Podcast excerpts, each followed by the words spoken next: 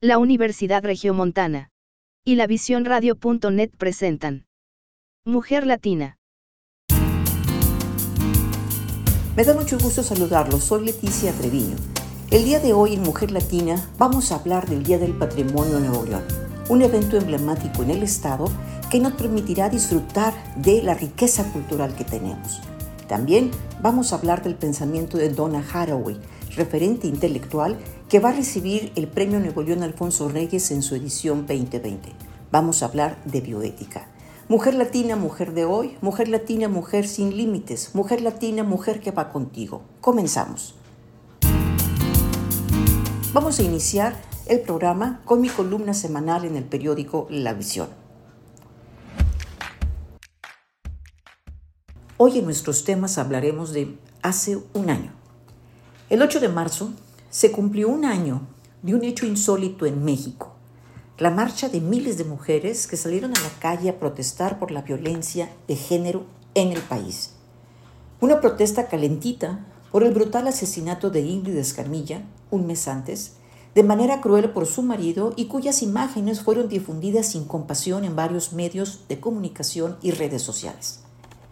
Después del asesinato de Ingrid, han sucedido otros hechos que mueven el coraje y han hecho eco en el país. La muerte de, Fátima Aldriet, de 7 años, que fue violada y asesinada. Alicia Cortés, que fue encontrada en una cisterna. Ana Paola, de 13 años, de Sonora, quien fue encontrada muerta en su recámara con signos de violencia. Jessica González de Morelia, quien fue hallada sin vida y con signos de violencia también en una zona boscosa. Bianca Alexis de Cancún, cuyo cuerpo fue desmembrado. Mariana Sánchez, quien cumplía su servicio social en Chiapas y fue encontrada muerta en su habitación tras demandar acoso. Y la lista podría seguir, porque en el 2020 hubo casi mil feminicidios y 2.627 homicidios dolosos de mujeres. Recordemos que el término feminicidio denuncia la violencia machista, es un homicidio por condición de género. Y es que en México se cometen en promedio 10 feminicidios cada día. El país es el segundo de América Latina en donde ocurren estos crímenes. Las entidades federativas con mayor incidencia son Veracruz, Estado de México, Nuevo León, Puebla y Ciudad de México. Del total de los hechos que se denuncian, solamente se investiga penalmente el 3% y se obtiene el 1% de sentencias condenatorias. El 8 de marzo del 2020, domingo, fue día de marcha, un evento que unió a generaciones y familias. Las marchistas, con gritos y carteles, participaron en la manifestación convencidas de luchar por la esperanza del cambio ante la injusticia, de hablar por las que ya no están, por asegurar un buen presente y preparar el futuro para las niñas y jóvenes. Por unas horas, las mujeres olvidaron el miedo, y en la fuerza de la unidad y el dolor se tornaron valientes. En México fueron 60 ciudades en donde hubo marcha. Fue algo histórico. Un mismo grito. Basta. En la marcha, las imágenes de miles de mujeres eran impactantes, pero los gritos más. Las pancartas y voces lo dijeron casi todo. Aquí algunas de los textos. Por ti, por mí, por todas las mujeres. Vivas nos queremos. Oh, amiga, si te pega no te ama, huye. Marchamos por las que viven con sus agresores. O ni una más. El Estado opresor es un macho violador. O somos el grito de las que ya no están, entre otras consignas. Pero el reclamo era uno. Despierta, atiende, escucha. La marcha del 8 fue el ruido. Y luego, al día siguiente, el 9, fue el silencio. Bajo el lema El 9 ninguna se mueve, la invitación fue para que ese día no hubiera mujeres en las calles, ni en los trabajos, ni en las escuelas. Un día en el que se demostró que la vida sin las mujeres no es posible. Fue un día de resistencia pacífica, de hacer visible el valor de la presencia por la ausencia. Ambos eventos, el de la marcha del 8 y el del 9 del silencio, de la ausencia de mujeres en la calle, representan la necesidad de un cambio de mentalidad, de apertura al reconocimiento y valor de la mujer, sin violencia. Lamentablemente el COVID mató la continuidad estructurada de la lucha, se detuvo a partir de ese día por todo el 2020. El COVID, como si fuera cómplice masculino. Es evento que estimuló a más violencia porque el encierro despertó a muchos machos. Y aunque AMLO diga ya chole, no podemos hacer como que el problema de la violencia no existe o no es tan grave y puede esperar. Lo que le hacen a una, nos la hacen a todas las mujeres y a la sociedad que lo permite y no lo atiende. Más allá de los gritos y del silencio, la agenda feminista sigue abierta por un despertar de paz. Seguimos siendo el grito de las que ya no están y de las que mueren con violencia.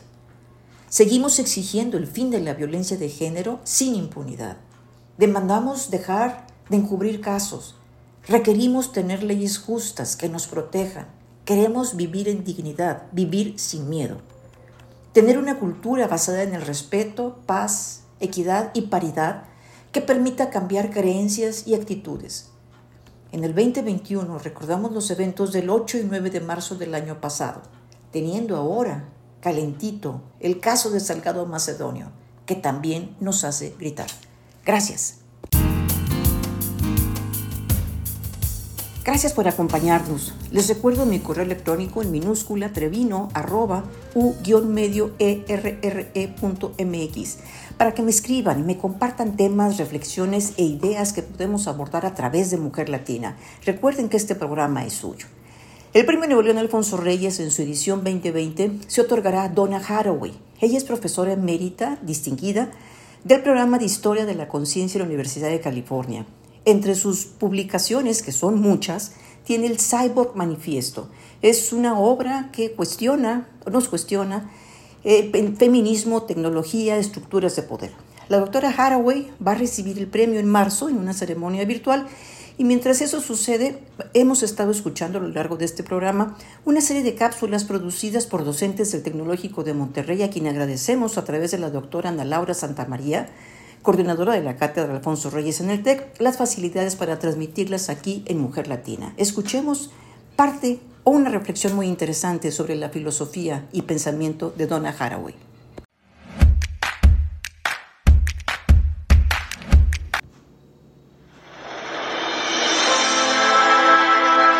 Bienvenidos a esta serie de podcast para acercarnos al pensamiento de Donna Haraway.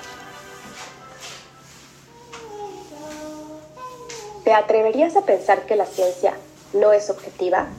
Si la idea te parece absurda, Donna Haraway te invitaría a reflexionarlo con ella. En su libro Science, Cybers and Women, analiza cómo la objetividad se sustenta bajo la falsa idea de universalidad. Es cierto que el sujeto cognoscente ha encontrado mecanismos que dan la apariencia de un conocimiento total. Piensa en la clásica escritura impersonal que encontramos en los artículos académicos, algo así como en este texto vamos a desarrollar. Esta frase no nos permite saber quién está hablando. No obstante, este tipo de construcciones son ilusorias de una universalidad. Todo conocimiento, dado que parte de una persona, está determinado por factores sociopolíticos particulares. El problema del pensamiento universalizante no es tanto que no sea real o verdadero. Incluso estas categorías están en crisis sino que detrás de él reside la desigualdad y la dominación. Como ejemplo, Haraway señala el hecho de que el marxismo humanista, con todo y su crítica a los modelos económicos, no pudo historizar por qué las mujeres no eran consideradas dignas de un sueldo. Ante este panorama, Haraway propone el concepto práctico de conocimiento situado, es decir, que la persona cognoscente dé cuenta de quién es y qué factores sociales, políticos y económicos permitieron su investigación. Esto permitiría que la escucha, que la persona que aprende, se encuentre en la libertad de ver desde dónde parte ese conocimiento y cómo resituarlo, e incluso cómo reconfigurarlo a su condición de sujeto cognoscente. Así, la próxima vez que apeles a la objetividad, vale la pena preguntarse, ¿bajo qué sesgo estás?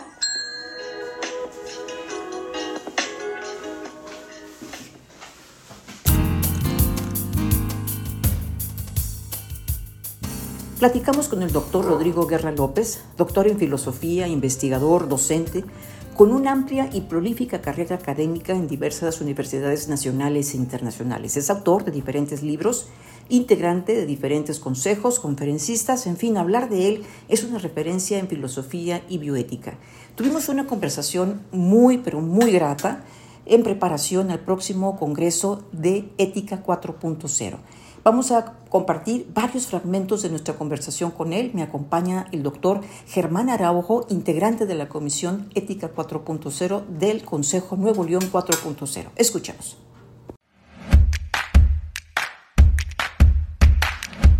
Doctor, eh, me, queda muy claro eh, esto que usted señala de, los temas de supervivencia que, debe tocar la bioética eh, global. ¿Cuáles dijera usted que son los cuatro temas ahorita, aquí y ahora, que debemos considerar en ese Congreso? Me hizo mucha referencia a medio ambiente, a la política pública internacional. sí, no, no, no sabría decirlo con claridad, pero los que se me ocurren así de entrada, porque son los que ahorita pues, o sea, nos han votado así como críticos sobre la meta y están estamos en esa discusión, ¿no? Uno que parece que no es importante, porque es muy importante, es, digamos así, la pseudociencia.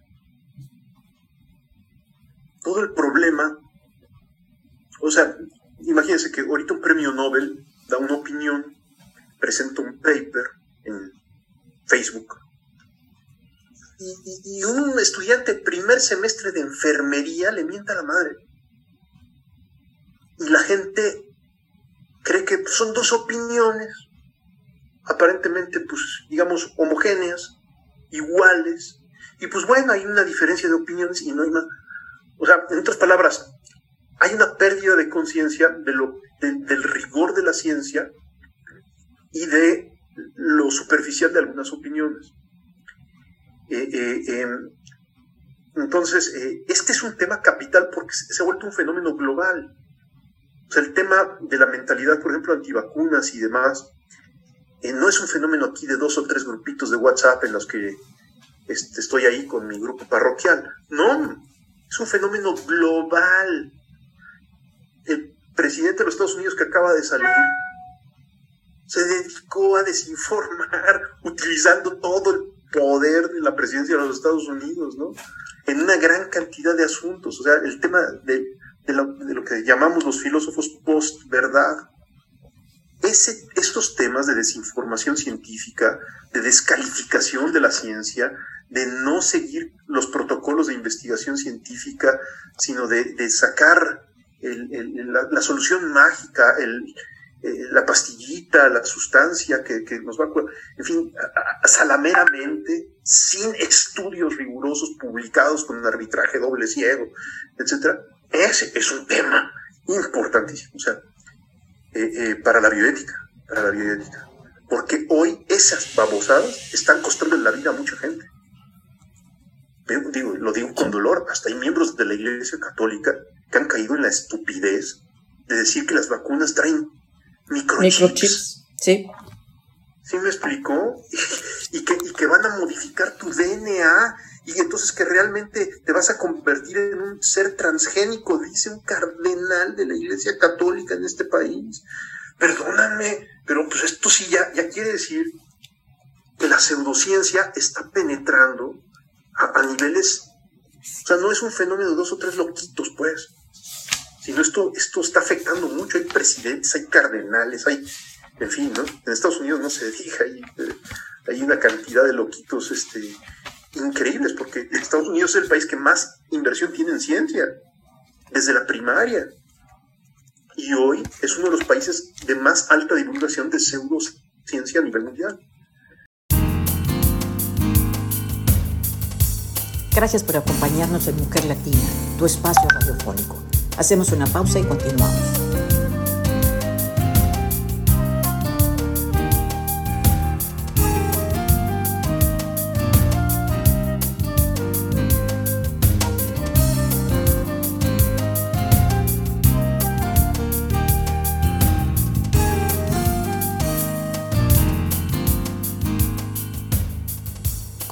Mujer Latina.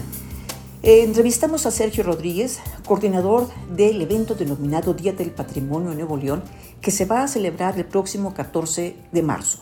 Vamos a escuchar esta interesante conversación en la que nos habla de los valores, tradiciones del Estado, nos comparte el programa que tendremos oportunidad de disfrutar a través de medios virtuales. Día del Patrimonio en Nuevo León, próximo 14 de marzo. Escuchemos al arquitecto Sergio Rodríguez.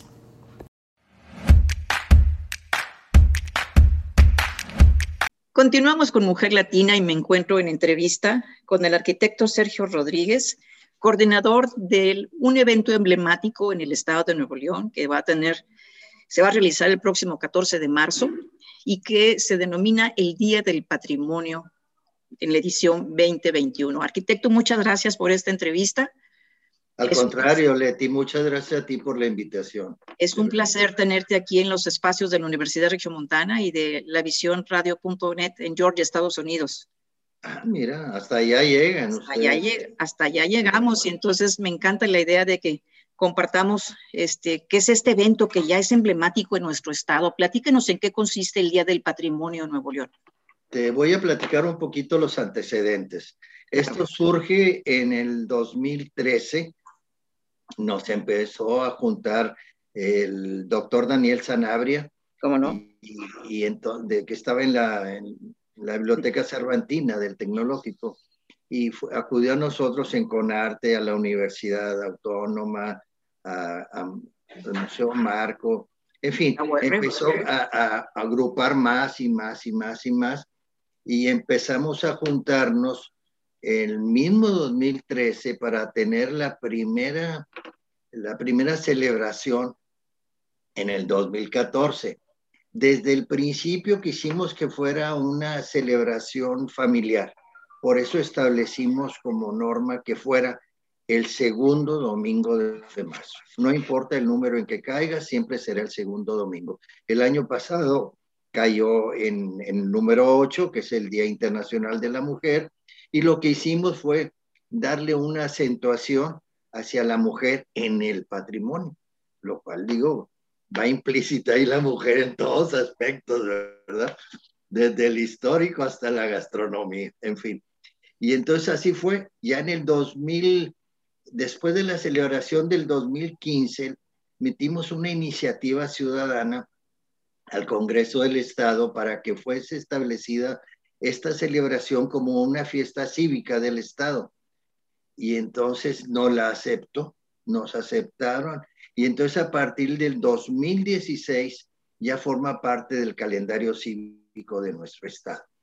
Puedo decirte con orgullo que de lo que yo sé, somos el único Estado de la República Mexicana que tiene un día para celebrar y festejar, difundir el patrimonio de su Estado.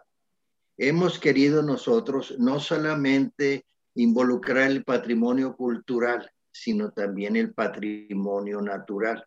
Entonces, así como hay museos, hay eh, instituciones públicas y privadas, hay ciertos organismos, hay centros de enseñanza superior, asociaciones civiles, eh, colectivos, también invitamos a los municipios y esto fue creciendo poco a poco, poco a poco. Entonces, pues este, fuimos en esta ocasión, ¿verdad? Que todos vivimos esta pandemia del 2020 y que todavía aquí estamos padeciéndola. Tuvimos la visión de, de que quizá no se iba a poder celebrar presencialmente. Entonces empezamos a manejar que si lo podíamos hacer de forma virtual. Y la mayoría así nos apoyó en un principio, luego ya fue algo más general. Y entonces, esta es la primera ocasión en que vamos a hacer todas nuestras actividades de forma virtual. Y aunque parezca que eh, perdimos, pues no, yo digo ganamos. Uno, no nos quedamos sin hacer la celebración para empezar, y eso ya es mucho decir, porque si teníamos ya siete años haciéndolas, no era posible que las suspendiéramos y decir, volvemos hasta el otro. Pues no, ¿verdad? Y entonces esta, esta forma de hacerlo porque quisimos que fuera nuevas formas de acercar el patrimonio a la comunidad, que esto nos diera esa oportunidad. ¿Cuáles las nuevas formas?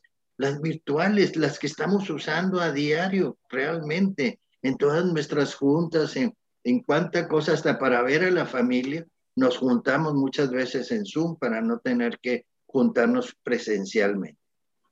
Entonces salimos de Gane porque ahora nos va a dar la oportunidad de que la gente en todo el transcurso del día vea las actividades.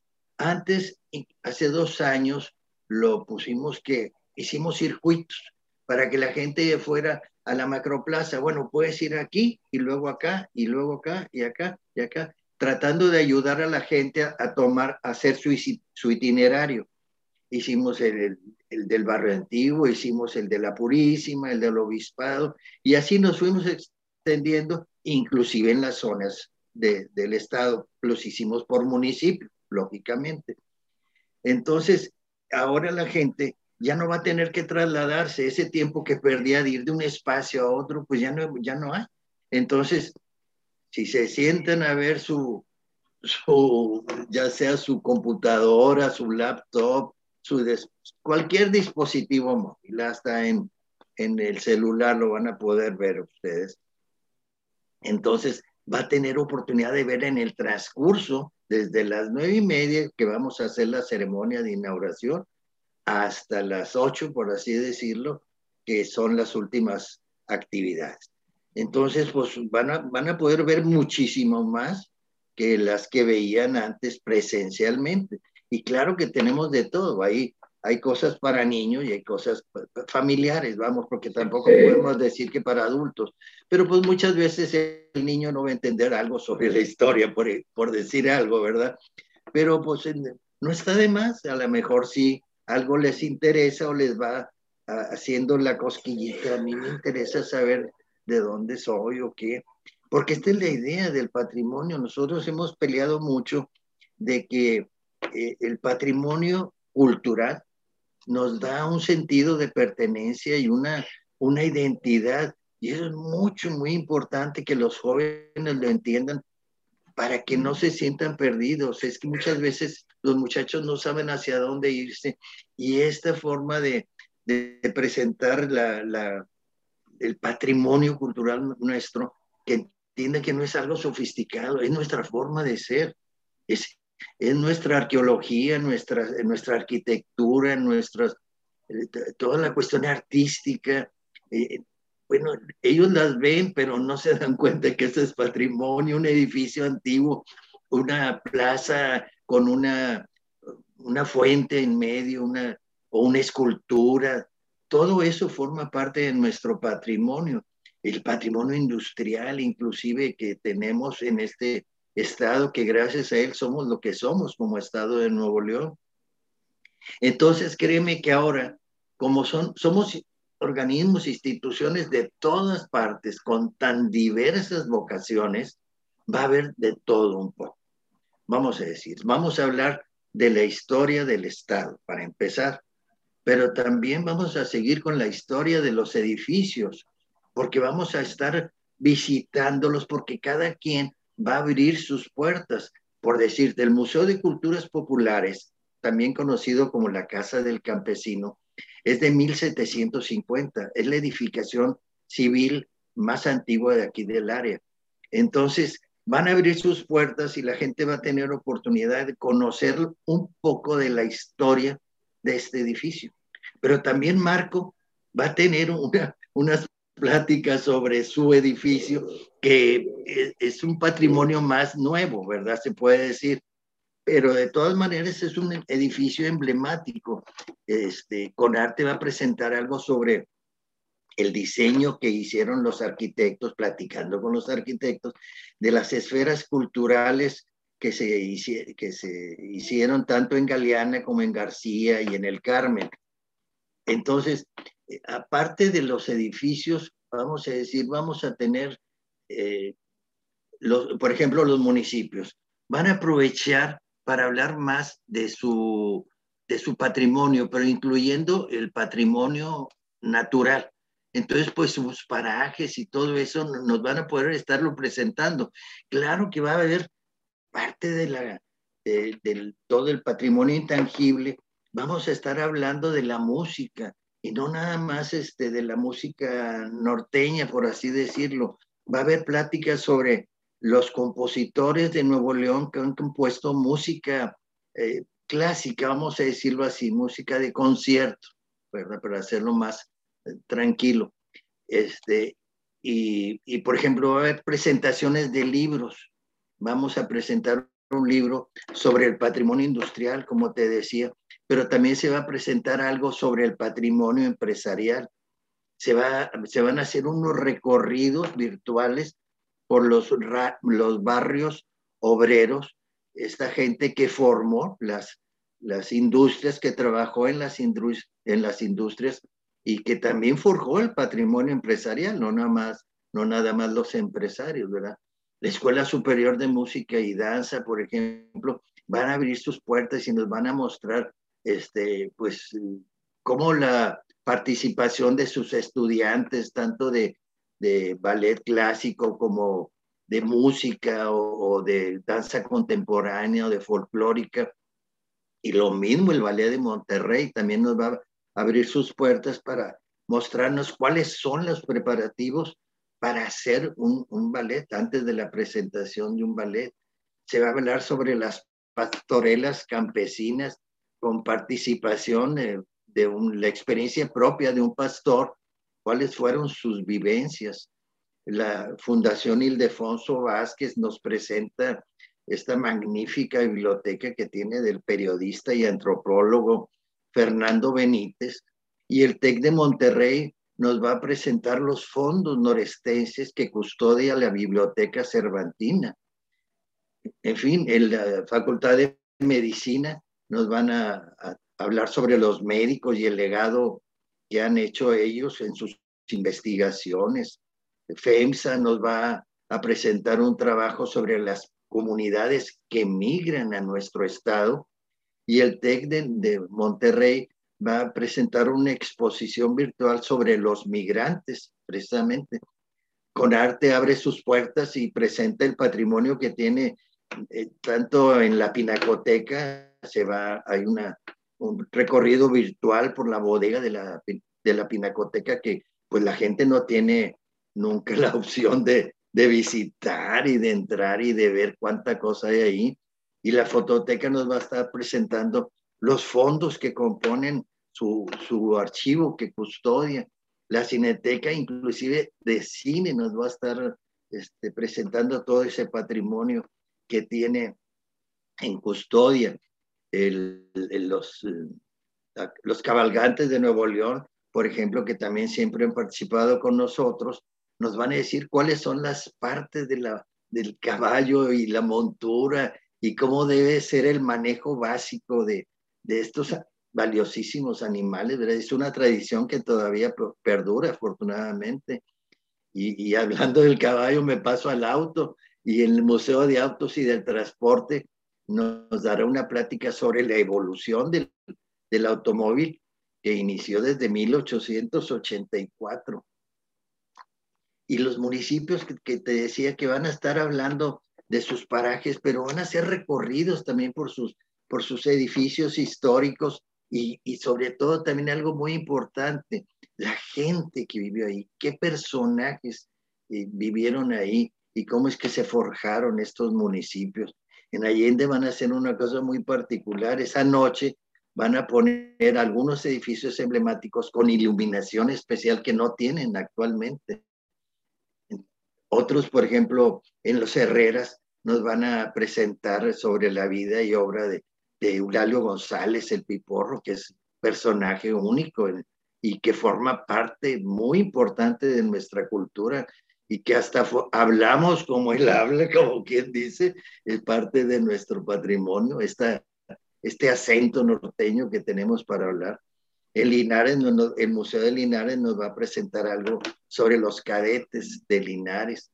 Vamos a estar hablando sobre las ex haciendas ahí en Doctor Arroyo, y sobre los cerros y las montañas que también tienen esto como parte de su patrimonio los municipios. Y acá nosotros, pues el Parque Ecológico Chipinque, el Parque La Estanzuela, nos harán recorridos virtuales y algunos estoy seguro que lo van a conocer ahora por lo menos virtualmente y nunca se han dado el tiempo de turistear para allá y darse la vuelta. Y los beneficios que, que estos parques aportan a la comunidad y hasta de senderismo, fíjate, como es parte también una, está con nosotros una revista especializada en, este, en estas características, porque te digo, este, este grupo es una iniciativa ciudadana y lo conformamos gente de muy, muy diversas, pero siempre relacionado con la cultura, con la, el patrimonio cultural y el patrimonio natural. Nos van a hablar otros sobre el los descubrimientos paleontológicos como el, el monstruo de Ramberry o, el ictosaurio que se encontró acá en Potrero Chico.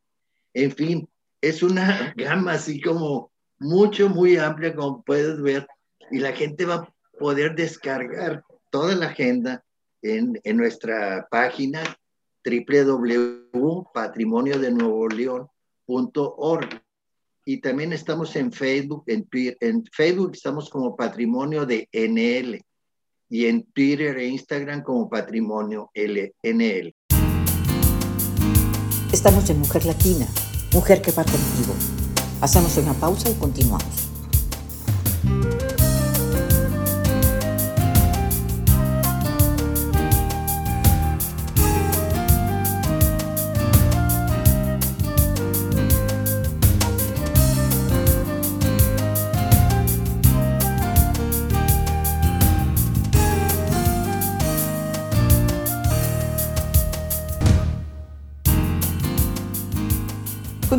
Mujer Latina, gracias por acompañarnos. Vamos a escuchar la segunda parte de la entrevista con el arquitecto Sergio Rodríguez, coordinador del evento denominado Día del Patrimonio en Nuevo León. Nos va a compartir parte del programa que se va a transmitir a través de medios virtuales el próximo 14 de marzo. Escuchamos.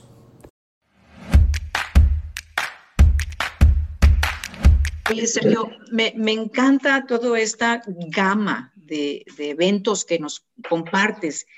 Eh, todo tiene que ver con valores culturales que tienen que ver con la pertenencia de todos nosotros como ciudadanos de Nuevo León y que generan nuestra identidad como comunidad, como ciudad. Y, y tenemos referencias, como dices tú, naturales, de la industria, arquitectura urbana, eh, parajes, edificios, este, es una combinación, una, realmente es un programa muy completo. Me faltó que me dijeras algo de gastronomía.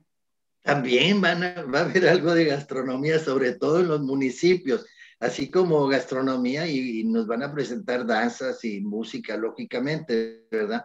Pero bueno, es que me, es, son tantas las cosas que, que, vamos a presentar que seguramente pues se me fueron por ahí algunas que no, no, no me da, ¿Cuántos eventos en total? Son un poco más de 100 eventos. Y van a estar simultáneos, me imagino que algunos de ellos son simultáneos. Sí, muchos de ellos van a ser simultáneos, pero por eso el, comentaba yo lo de la agenda. La gente, la gente puede bajar la agenda, pues ya sea sus dispositivos o si la quieren imprimir. También va a haber algo, algunas agendas impresas, pero se me hace más fácil acceder a, a la electrónica, así más, más, más, más sencillo. Y sobre todo para la gente joven, que eso ya no usan el papel, ya todo lo hacen aquí en el teléfono y demás. Entonces, ahí pueden hacer un programa que decir, bueno, a mí me interesa esta a las 10, esta a las 11, esta a las 12, así. Y pueden hacer de acuerdo a, sus necesidades, a sus gustos, al tiempo del que dispongan ese, ese domingo, el domingo 14 de marzo. A partir de las nueve y media, ¿cuántas organizaciones están involucradas en todo esto? Son aproximadamente unas 80, quizá un poco más de 80. No las he contado, pero sí son bastantitas. Entonces, no, es que muchos no van a presentar una, una sola cosa, van a presentar varias. Entonces, por eso se, se, extiende un poco más. Este, porque algunos van a presentar cosas para niños y otros este, más tarde ya para, más, más serias, por así decirlo. Con arte, por ejemplo, empieza con cosas de títeres y de, y para y de niños con arte que hacen algo de, nos presentan algo de, de lo que tienen ahí en su, en su edificio, que también es un edificio magnífico, la, el, el, la, el, la, nave ruedas de, de fundidora.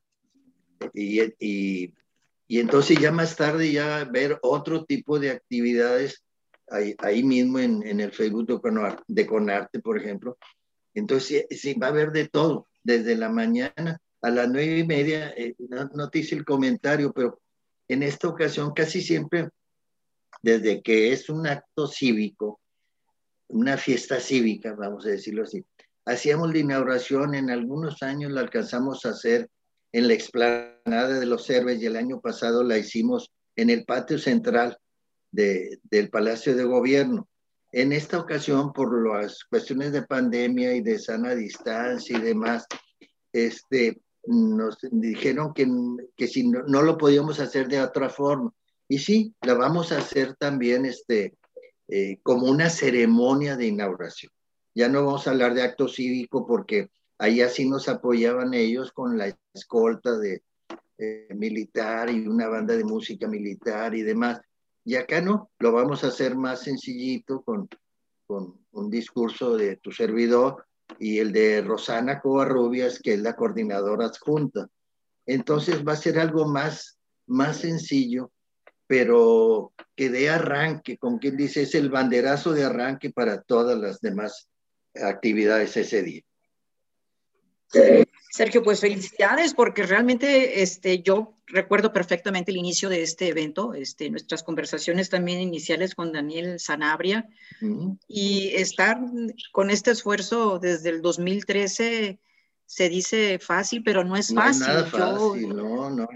Todo el año se la pasan trabajando en la coordinación. En la planeación, eventos, estamos la planeando. Planeación. Bueno, no, nos, nos, empezamos a juntar en, en agosto, septiembre, por ahí.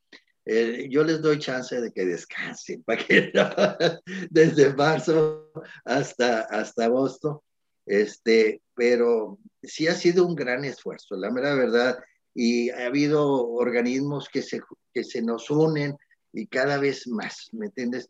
Inclusive este año con las cuestiones estas de la pandemia, eh, pensé que no iba a haber gente que se quisiera unir y sí hubo, sí hubo otros organismos que se nos quisieron unir y qué bueno, bienvenidos. Y yo felicito a todos mis compañeros porque todos fue un, un esfuerzo diferente, se puede decir, y que todos estuvimos de acuerdo.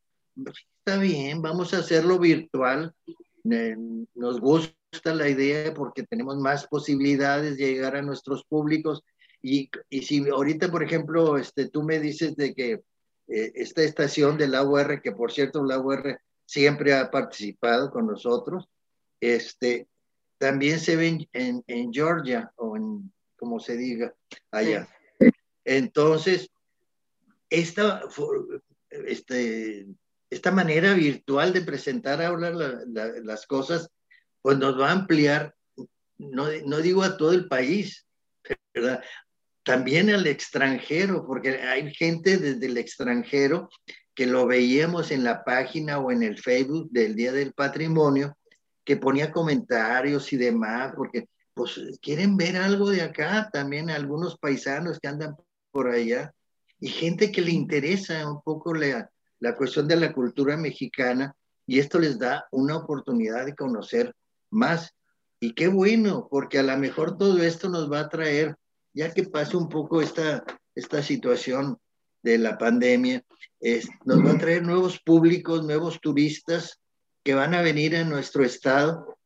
Y eso es bueno, creo yo que nos va a ayudar mucho a, a la cuestión económica también, que no deja de ser la cultura, hay industrias culturales también, entonces no deja de ser un aliciente para todo este, este bajada que se dio ahora. Este momento. y, sobre todo porque Nuevo León es un estado muy rico en historia, en cultura, en sus manifestaciones musicales, gastronómicas. Ya lo decías tú, la parte eh, industrial, eh, la, arquitectura urbana, nuestras historias de plazas, de monumentos, o sea, es, una, una, fiesta de la cultura y de la historia del Estado que es, que es tan rico y sobre todo también en parajes naturales, este, que también nuestros... Sí. Es importantísimo también. Sí. Tomar conciencia de que hay que conservarlos porque nos sirven, nos sirven. Hay mucho beneficio de, la, de los parajes naturales hacia la comunidad. Entonces, pues es una, es una gran fiesta, creo yo, que debe la gente aprovechar para, para conocer nuestro patrimonio. Es que mira, mucha gente dice, es que aquí no hay patrimonio.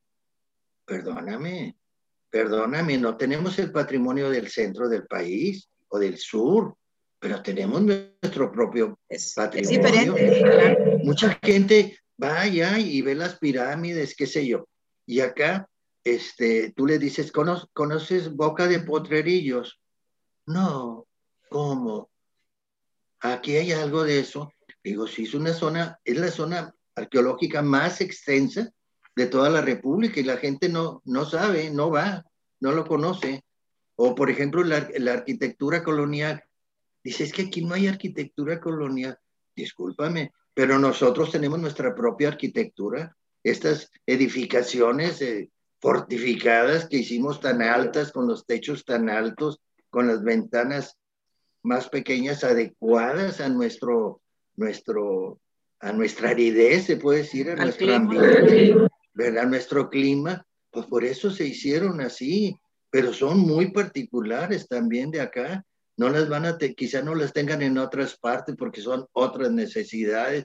En la playa, por ejemplo, se usa más el palmito, qué sé yo. Claro. Pero, pero todo ese tipo de cosas la gente no lo conoce.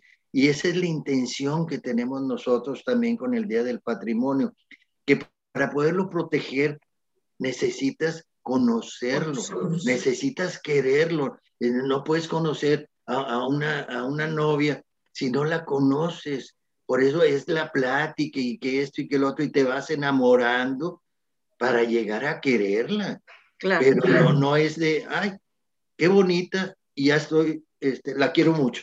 Pues no es cierto, ¿verdad? Necesita uno conocer las cosas para poderlas querer. Y, y creo que esta es una gran oportunidad para que la gente conozca nuestro patrimonio y después lo pueda apreciar, lo pueda defender lo conserve, porque hay que tomar en cuenta que, ok, tenemos todo el derecho del mundo a disfrutar este patrimonio y no olvidemos que patrimonio viene de la herencia del padre, ese es el significado que tiene patrimonio, es lo que hemos heredado, pero también tenemos la obligación de cuidarlo para las generaciones que vienen después de nosotros. No podemos destruir todo, podemos destruir nuestra historia, nuestra identidad.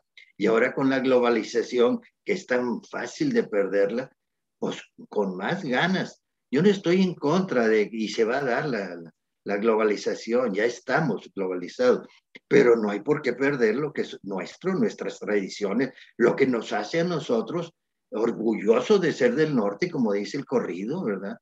Tengo orgullo de ser del norte, me, me, apasiono mucho, discúlpame. Qué bueno, qué bueno.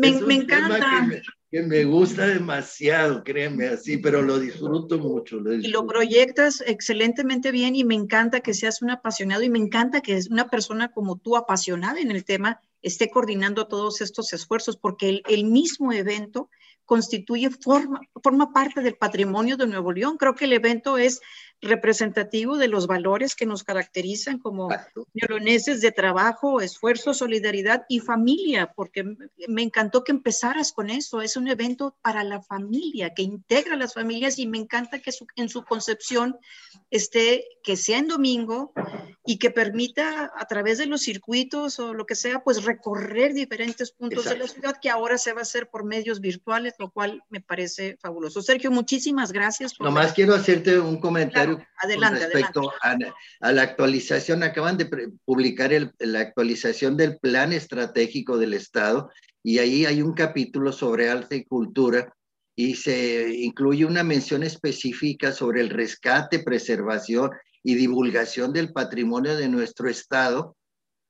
Incluso se menciona esta celebración ya, como decías tú, que ya forma parte de nosotros y, de, que debemos ya tomar conciencia de que debemos preservar este, este patrimonio. ¿verdad? Claro. Eh, pues muchas gracias, Leti. Muchas no, al contrario, nomás te pido que, que para terminar la, la, charla nos recuerdes la página en donde podemos encontrar el programa. Claro que sí. Mira, en la página es www.patrimoniodenuevoleón.org. Muy bien. Y, estamos en Facebook, en, en, Patrimonio de NL y Twitter y, e Instagram en Patrimonio NL. ahí puede encontrarnos, hay mucha información y la agenda sí está en la página. Muy bien, pues muchas gracias, Sergio. Este, vamos a estar pendiente de los eventos, naturalmente, y después te voy a volver a molestar para una entrevista para ir pues, justamente platicando en diferentes programas de algunos elementos ya profundizar de manera particular en, en estos valores de Nuevo León. Ya nos pondremos de acuerdo en un programa temático para poder hablar todo gusto, Leti. De veras, con mucho gusto, créeme. Es algo que a mí me apasiona. Muy bien, pues muchas gracias, Sergio. Cuídate. Gracias a ti. Buenas muchas tardes. Gracias. Hasta luego. Mujer Latina, tu espacio de reflexión. Hacemos una pausa y continuamos.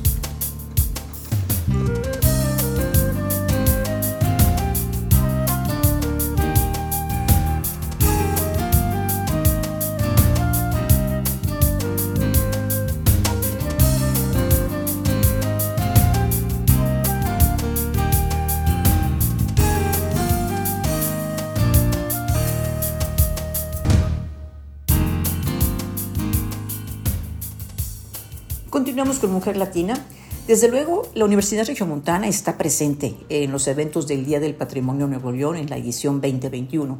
Entonces entrevistamos a Valeria Macías, titular de Difusión Cultural de UR, quien nos platica en qué consistirá la participación de la universidad en este evento emblemático del Estado de Nuevo León.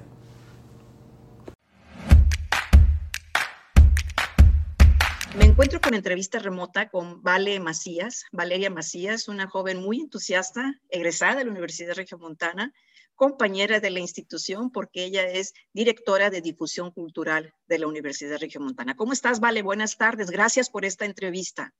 A ti, Leti, bien contenta, digo, que mejor con mi alma mater, este, y ahora digo, estudia ahí y ahora me toca trabajar aquí, entonces feliz y feliz de compartir con ustedes. Sobre todo en algo que te gusta mucho, porque yo sé que tú siempre has traído en tu esencia personal la expresión de la cultura y del arte.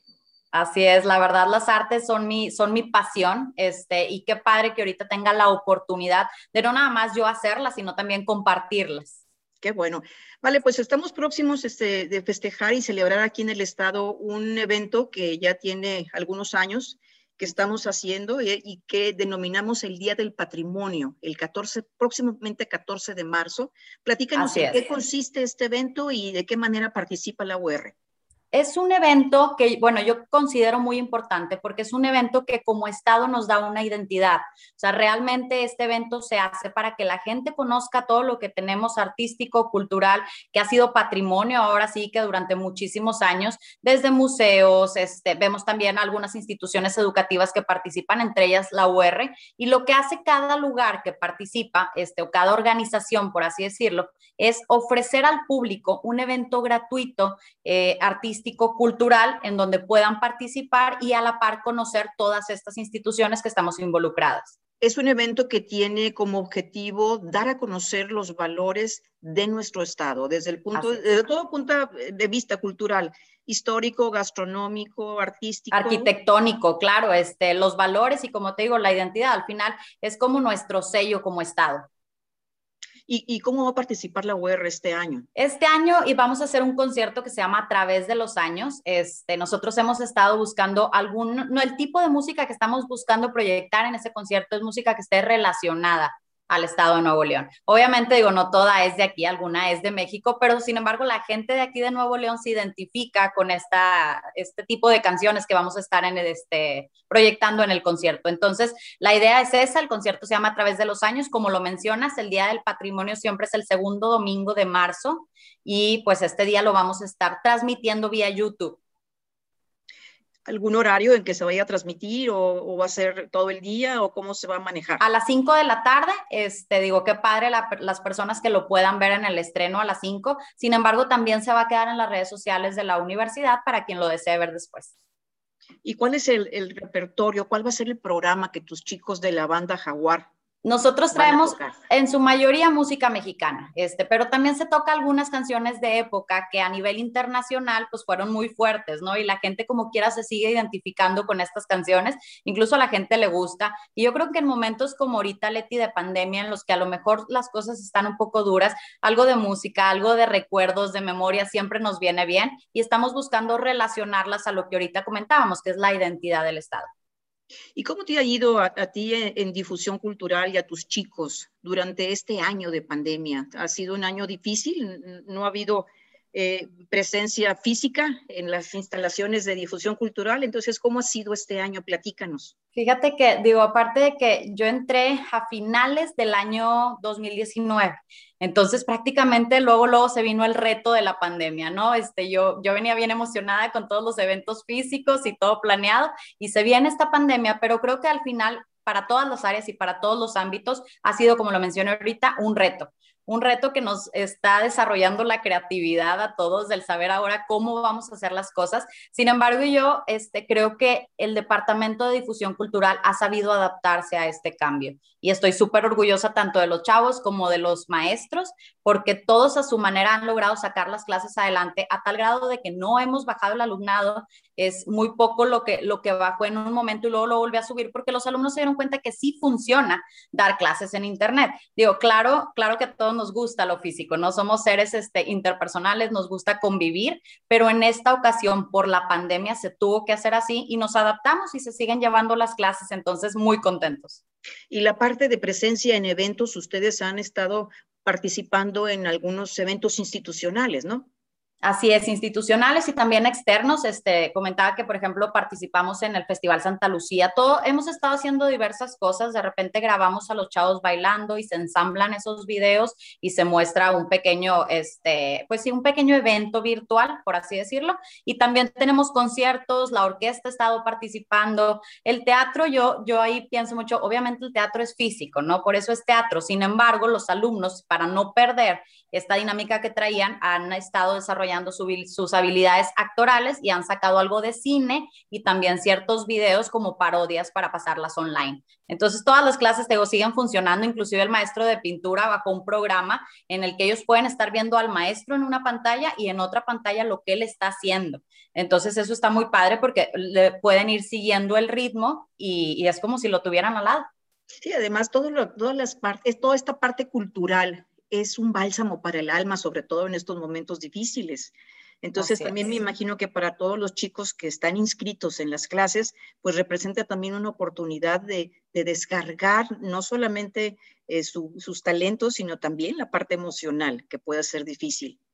Así es, yo creo que es súper importante la educación integral. Este, y para todos necesitamos una vida balanceada, una vida que tenga deporte, una vida que tenga arte. ¿Por qué? Porque estamos conformados de todos esos aspectos. Les digo, una cosa es la mente, que es el intelecto y es todo lo que estamos estudiando. Otra cosa es nuestro cuerpo, qué comemos, qué actividades físicas hacemos. Pero el alma, el alma la llenan las artes, definitivamente. las relaciones interpersonales, todo lo cultural, lo que te hace sentir vivo. ¿Cuáles son las clases que ofrecen a, través de difusión cultural?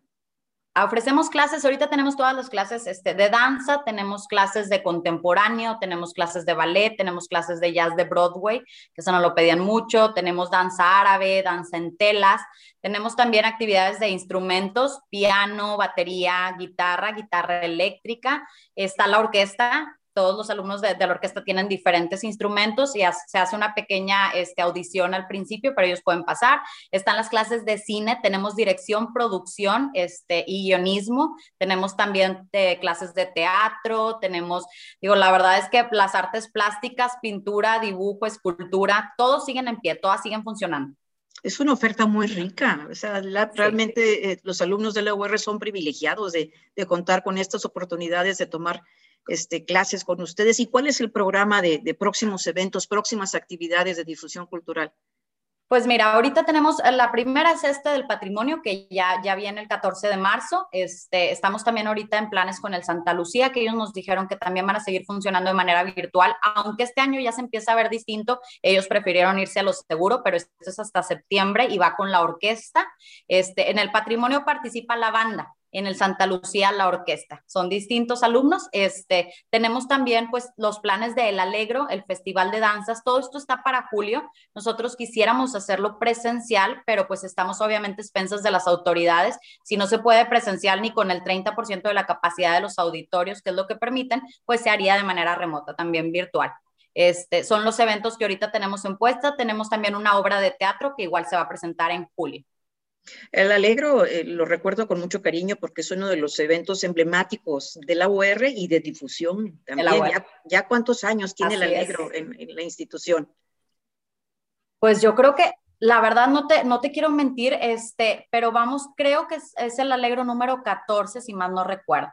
Este, ahorita lo, lo, voy a checar porque la verdad es un, es como tú dices, es un sello de la UR. Yo veo cómo están todos los reconocimientos de, del Alegro, cómo tanta gente ha participado a través de los años en el Alegro. Los alumnos preguntan qué se va a hacer en el Alegro de este año. Entonces, es, aparte que ser muy creativos porque como tiene tantos años este evento, pues muchos de los temas ya se usaron, ¿no? En su momento. Y ahorita hemos estado, el Alegro que viene es del Super Bowl, de los medios tiempos del Super Bowl.